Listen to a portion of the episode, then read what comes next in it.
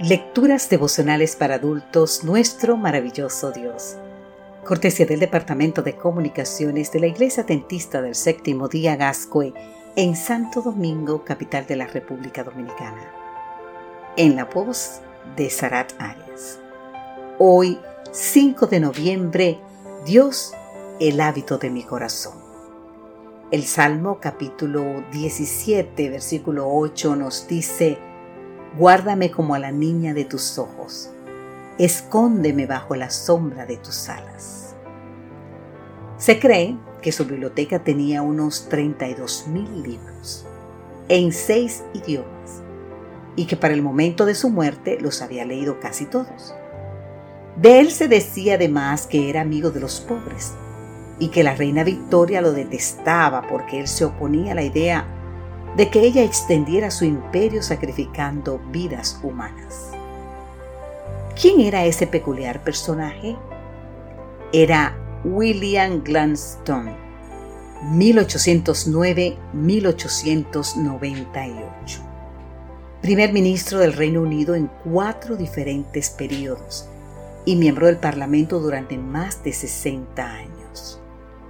Según Frank Boreham, William era todavía muy joven cuando, al recorrer las calles de Londres, se percató de la terrible suerte de quienes vendían favores sexuales para poder subsistir. Entonces resolvió que no descansaría hasta devolver el gozo, al menos a algunas de las mujeres cuyas vidas habían sido arruinadas por el egoísmo de los hombres. Te invito a leer más en Life Verses, página 248 en el tomo 4. Y William cumplió su promesa. Años más tarde, junto con su esposa, fundó un hogar donde estas mujeres podían aprender un nuevo oficio y comenzar una nueva vida. Ahora bien, ¿de dónde obtuvo William Gladstone la inspiración para librar las batallas de los más débiles y a la vez lograr tanto en su vida? Quizá la respuesta está en una declaración que escribió en su diario cuando apenas tenía 21 años. En la práctica declaró, lo importante es que la vida de Dios pueda ser el hábito de mi alma. ¿Usted escuchó bien? En la práctica, lo importante es que la vida de Dios pueda ser el hábito de mi alma. Es más, cuando Lady Battersea, autora de Reminiscence, le pidió a Gladstone que plasmara en un libro uno de sus pensamientos favoritos, él escribió, Guárdame como a la niña de tus ojos, escóndeme bajo la sombra de tus alas.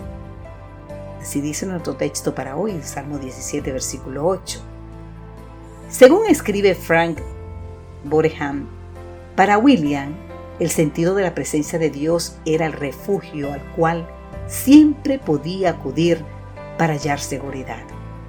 Por esto, según contó alguien que lo visitó en su hogar, de una de las paredes colgaba un cuadro con las palabras, El eterno Dios es tu refugio y acá abajo los brazos eternos. Te invito a leer más en el libro de Deuteronomio capítulo 33. Cuando veía ese cuadro con el texto de Deuteronomio, dice el relato que Gladstone exclamaba, ese es mi mayor consuelo. Su mayor consuelo ciertamente y también el secreto de su grandeza. ¿Qué otra cosa se podría decir de quien anhela que la vida de Dios sea el hábito de su corazón y que ha encontrado en los brazos eternos su mejor refugio?